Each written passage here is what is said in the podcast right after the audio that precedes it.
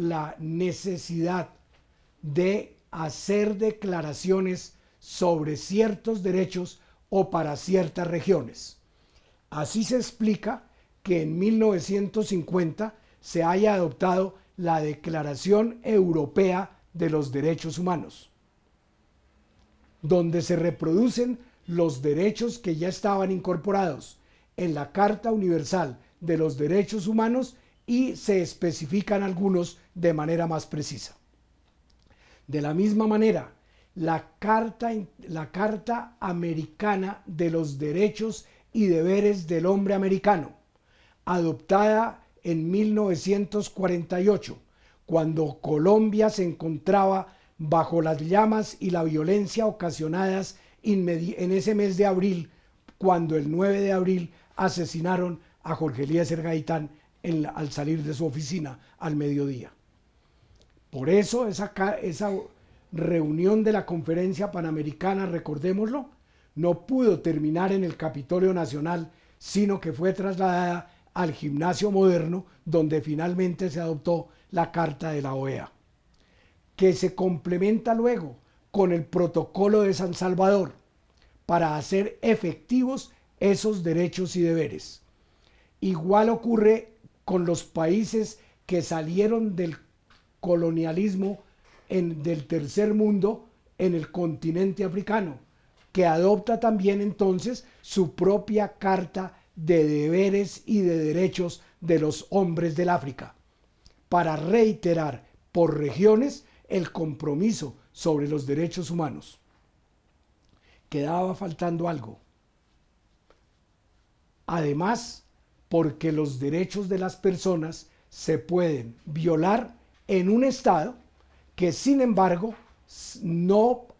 no pone en actividad sus mecanismos jurisdiccionales para sancionar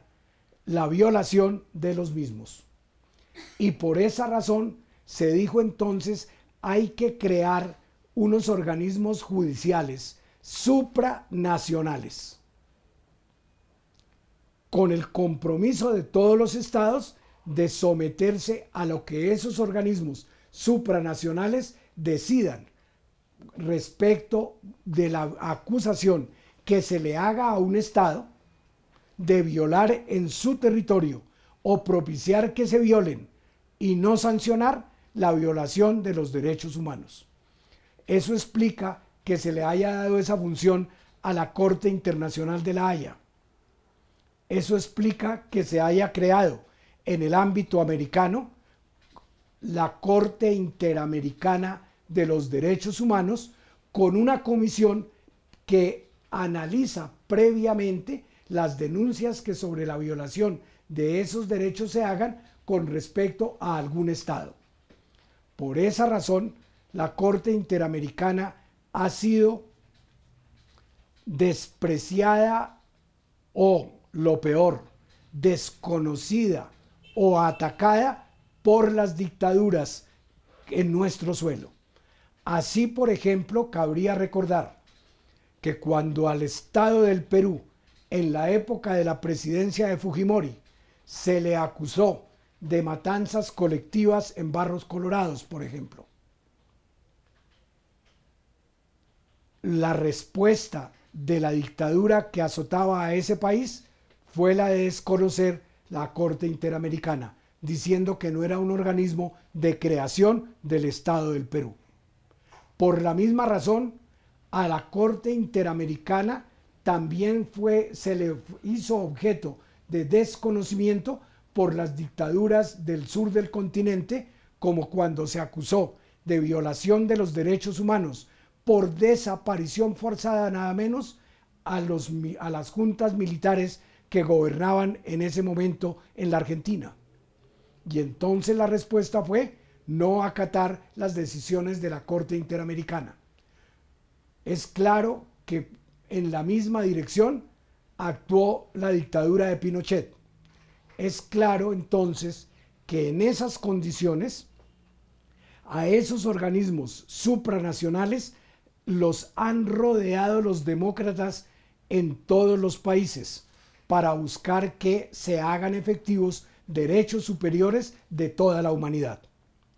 Incluso nuestro país, aunque sea doloroso decirlo, ha sido objeto, por lo menos hasta donde yo las he leído, de 14 o 15 sentencias de la Corte Interamericana, donde se nos ha condenado por violación de los derechos y deberes de los derechos del hombre americano, derechos que tiene incorporados a su constitución la constitución colombiana. Por eso se habla del control de constitucionalidad y también se habla del control de convencionalidad. La Convención Americana consagra esos derechos y la violación de esos derechos puede ser objeto de conocimiento de la Corte Interamericana o puede ser objeto también de control incorporado a la Constitución colombiana por una razón, porque los artículos 93 y 94 de nuestra Constitución incorporan al derecho interno los derechos que se hayan consagrado, derechos humanos que se hayan consagrado en tratados o convenios internacionales y Colombia es parte de los mismos, como acabamos de recordar.